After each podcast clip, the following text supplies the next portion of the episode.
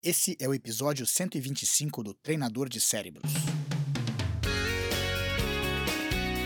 Olá, vencedores! Sejam bem-vindos ao podcast do Treinador de Cérebros. Eu sou o Diogo Oliveira e todas as semanas trago informações para treinar a mente e deixar a vida mais feliz. Obrigado por passar mais esses minutos comigo. Vamos começar a treinar!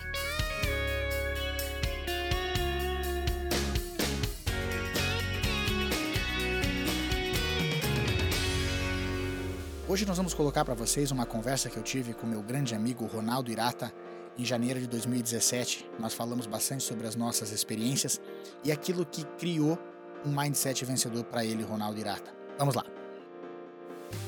Cara, quando era criança, eu sabia fazer uma coisa de. Não lembro, era muito pequeno. Se tivesse uns 5, 6 anos, eu tinha uns 8.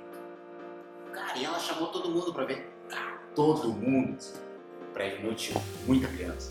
Todo mundo ao redor do escorregador pra eu fazer, né? Quando eu fui fazer, cara, deu um bloqueio, sei lá, em cima, que lá, fiz tudo errado, né? Caí. Ora, aí todo mundo saiu tirando sarro, você não sabe fazer, falando pra minha irmã. A gente sabia que ele não sabia fazer.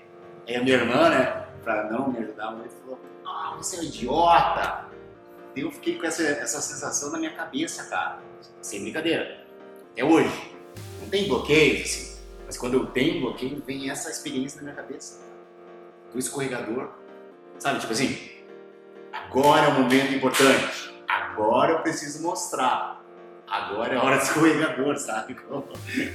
Não, Aí você fala, isso. isso. É, é que ela, ela, é engraçado que a nossa memória, é, quando a gente fala às vezes as pessoas têm a noção que a memória, quando ela está armazenada no cérebro, ela está armazenada num canto só do cérebro mas ela não tá, porque se você tem uma memória do escorregador e você está pensando nele agora, você está pensando assim, a área do teu cérebro que reconhece cor é uma área do cérebro.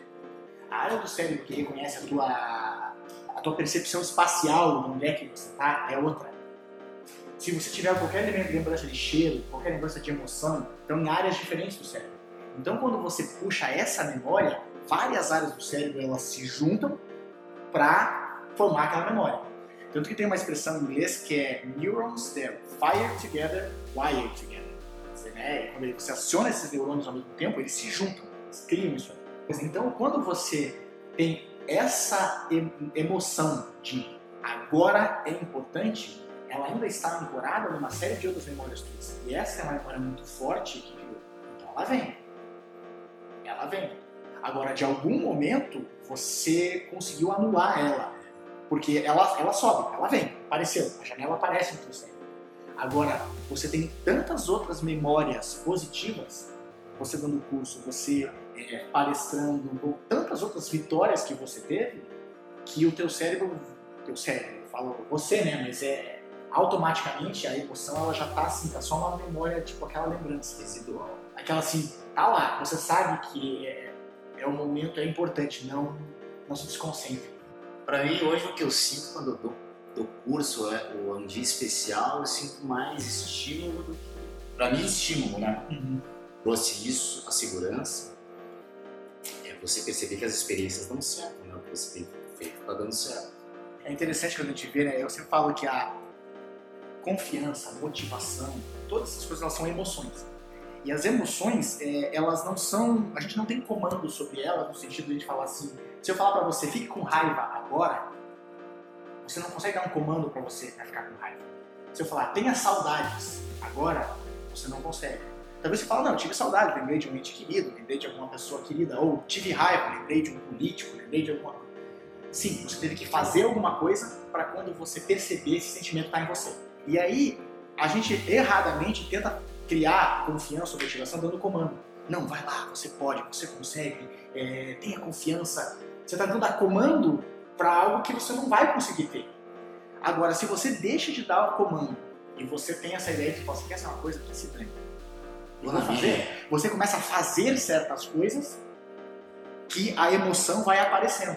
E aí vai tendo aquele feedback positivo e você entra num loop que você já não tem mais essa questão. Eu tinha uma alguma, algum problema, isso me motivava muito. Uma dúvida que os professores tinham em relação a mim, essa era a minha motivação. Hoje transformou porque eu fico mais tranquilo, mas Antigamente eu me motivava muito por isso. Quer saber? Eu vou esfregar na cara desse cara mais ou menos assim, né? É, o nervosismo inicial, ele é bom porque ele te dá foco. Se a gente for pensar em termos biológicos, ele é assim. Primeiro, o pupila dilata, você começa a ter que prestar atenção no ambiente. Você tem palpitação porque a tua, o teu coração está bombeando sangue para a musculatura, porque o, é, fisiologicamente o nosso corpo não sabe que você vai dar uma palestra, vai dar um curso. Ele acha que você está na frente do leão. Então ele tem que te preparar para fugir ou para lutar. Então ele precisa preparar toda a tua musculatura para isso. Como você não está em movimento, você sente teu coração aqui, porque ele está bombeando. O que, que acontece nisso aí? Ótimo. Só que daí você faz uma bifurcação. Ou você vai para o estresse e nervosismo, ou você entra no estilo de luta, fuga, ou o inglês é fight, fight, freeze, né? Que você trava. Ou você tem flow. Flow, você tem um pico de dopamina no corpo que faz com que o teu cérebro ele capte muito mais informações aqui. A gente tem informação aqui. Ó, é o ventilador, é o ambiente, é a sensação da nossa blusa aqui no nosso corpo, que a gente não percebe porque o cérebro ele inibe. Agora, quando você está em flow, ele começa a captar tudo isso mais rápido. Eu estou dando meu curso, mas eu sei dar meu curso. Estou prestando atenção em outras coisas também, né? no curso. Mas o ar-condicionado tá ligado, a temperatura tá boa, não tá boa? Aquela luz acesa, essa luz tá apagada, as pessoas lá atrás também não estão. Eu penso muito nisso. Eu começo a sentir mais coisas que as pessoas. Eu paro o curso. Pô, gente, dá para arrumar o som, tipo o João Gilberto? Sim. Só tá incomodando o João Gilberto, mas tá incomodando. Porque você não pensa, você sabe. Você não raciocina no sentido do córtex pré-frontal, que você começa a agora o que, eu tenho que fazer. Não. Você identifica o padrão. Há um padrão que você tem que identificar. Então, quando você está dentro do curso, você tem um padrão na tua cabeça e como o curso tem que estar tá seguindo. Essa luz não está dentro do padrão que está na minha cabeça. Então, algo está errado. E aí você consegue ter esse feedback imediato e fazer correções em tempo real, que é o que faz os, a, a, a diferença que você consegue corrigir na hora e não aprender depois. Putz, que besteira que eu fiz, cara. Como é que eu vou aprender para a próxima vez? É, aí vem uma coisa que eu falo, pergunto para os alunos muito assim, pergunto para as pessoas. Qual a melhor forma de aprender? Ah, estudando. Qual a melhor forma de aprender? Ah, a gente aprende errando. Mas como é que um cirurgião cardíaco vai aprender a operar? Quantos pacientes ele vai matar para aprender a operar? Tem outras formas de aprender. Eu acho que é fundamental as pessoas entenderem que para aprender, você aprende por observação, né? Cara, sou, minha especialidade é a programação do tempo. Eu sou, não, verdade. Posso não fazer bem as coisas, jiu-jitsu. Né? Posso não ser excelente, mas eu quero ser bom. Quero ser do bom para cima. Então, minha cabeça ela programa muito em relação ao tempo. Eu faço muita coisa, mas eu monto toda a programação, por exemplo, os horários do dia anteriormente. Então hoje acordei, não sei, sete e meia da manhã. Eu sabia o que ia fazer. Vou na academia de manhã, eu sabia o que ia fazer. Vou fazer 50 minutos de aeróbico, vou fazer perna, Aí eu vou almoçar, vou dormir, vou vir aqui. De tarde eu vou treinar. Mas meu cérebro constantemente está checando o relógio. Então, às vezes parece que eu sou neurótico. Às vezes eu estou falando com você, eu olho o relógio e saio correndo. Não termino de falar com você. Jiu-jitsu. Eu sei que eu tenho uma hora e meia para aprender isso. Que amanhã eu não vou ter mais tempo de repetir. Aqui eu não sou excepcional, mas eu falo, eu preciso aprender isso agora. Faz de novo. Aí meu cérebro fala, ah, peguei, peguei. Meu cérebro dá uma baixa sistema. Tá? Não precisa mais. Não preciso mais, vou para a próxima. Mais ou menos assim. Nosso cérebro lida muito melhor com o risco do que com a ambiguidade. A ambiguidade é aquela assim, eu não sei o que vai acontecer. O risco é você ter um plano. Ah, eu tenho somente até a meia-noite para resolver isso aí, são três da tarde. Então, em vez de você pensar três da tarde, quantas horas faltam para meia-noite? Vamos ver em período de hora a hora, o que, que eu tenho que atingir? Você gasta menos tempo se preocupando, mais tempo fazendo. Você libera espaço na tua mente para aprender. Mas minha cabeça é meio tipo um aplicativo de celular, mais ou menos, né? Acaba sendo meio chato. As pessoas que me conhecem de verdade falam, pô, você é meio chato, achei que você fosse mais divertido, né? Não sou divertido. Porque eu sou muito programado, cara. Eu não tenho, assim, ah, vamos sair só para relaxar. Eu vou relaxar. Mas eu tenho dia certo para sair, eu não posso sair qualquer dia, né? Então, eu, minha cabeça pensa assim: eu posso ir pro bar e tomar uma cerveja sábado que vem. Só. Essa semana eu não posso, a minha cabeça sabe que eu não posso. Você sabe o que você está disposto a fazer para ter o estilo de vida que você tem. E você sabe principalmente, que é, a meu ver, as perguntas que as pessoas não fazem é o que você não está disposto a fazer. para atingir isso. Porque muita gente quer ter o sucesso que você tem, quer fazer o que você faz, mas não quer abrir mão também de todo o resto. Esse é um dos pilares, na verdade, da inteligência emocional, que é o fato de você adiar a satisfação atual para ganhar futuro. Então você está adiando a cerveja que você quer tomar, mas não que você está lá sofrendo, não. Porque você, você, até no começo pode até ser mais disciplina, mas depois com o tempo você fala, não, a cerveja vai chegar. Mas eu tô, eu tô, chega um momento que já não te faz, já não te dói mais fazer. Você já faz, é automático. automático, é automático. Sabe que teve uma pergunta, eu recebi um e-mail agora, falar a verdade, pelo Instagram, uma mensagem, ela formou um ano e meio. Ah, eu não estou ganhando o que eu deveria, o que eu poderia ou deveria, o que eu acho que mereço, sabe? Um ano e meio. E eu estou querendo ir para os Estados Unidos, me dá uma dica. Querendo fazer faculdade. Todo mundo pensa que é fácil, né? tudo bem? querendo ir para os Estados Unidos, porque lá ganha mais. Pô, você está com um ano e meio de formado, que curso que você fez? Você fez especialização? Não, não fiz nada. Estou pensando em fazer. Não. Você deveria estar pensando em formação agora, nos próximos cinco anos. Você deveria pensar em dinheiro depois, né? Vou dar um exemplo. Eu, quando formei, eu era durão, né? Fiquei uns 10 anos quebrado. Quebrado mesmo assim. Mas eu botei na minha cabeça assim, por 5 anos eu vou ficar no negativo, não importa. Você estar me formando. Dos 5 aos 10 anos eu vou estar empatando. Para empatar eu preciso ganhar tanto por mês, mais ou menos, eu pensava. Dos 5 aos 10 anos. Depois dos 10 anos precisa crescer em PG. Então eu estabeleci na minha cabeça assim, nos primeiros 5 anos eu preciso ganhar mil, não sei se era reais, mil reais por mês.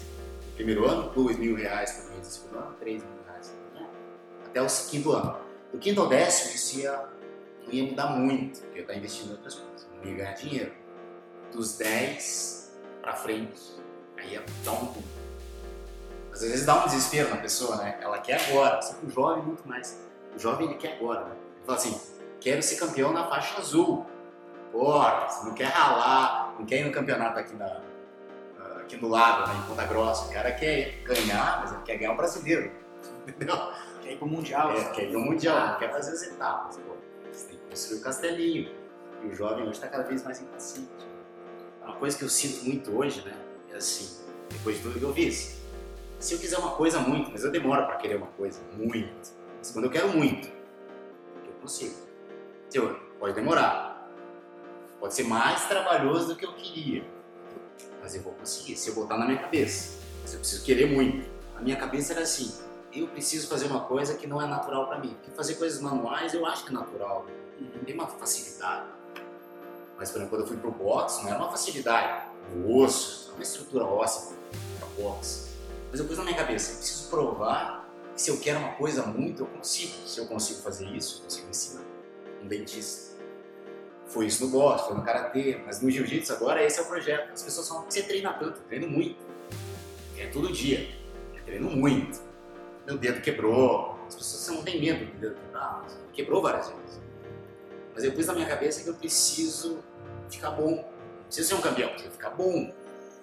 Ah, quando eu demoro para querer uma coisa muito, mas quando eu decido que eu quero, eu vou. Eu vou me ferrar, mas eu vou, né? Por isso que eu faço a programação. Eu chego na Espanha, às vezes o voo chega, voo de 7 horas de Nova York.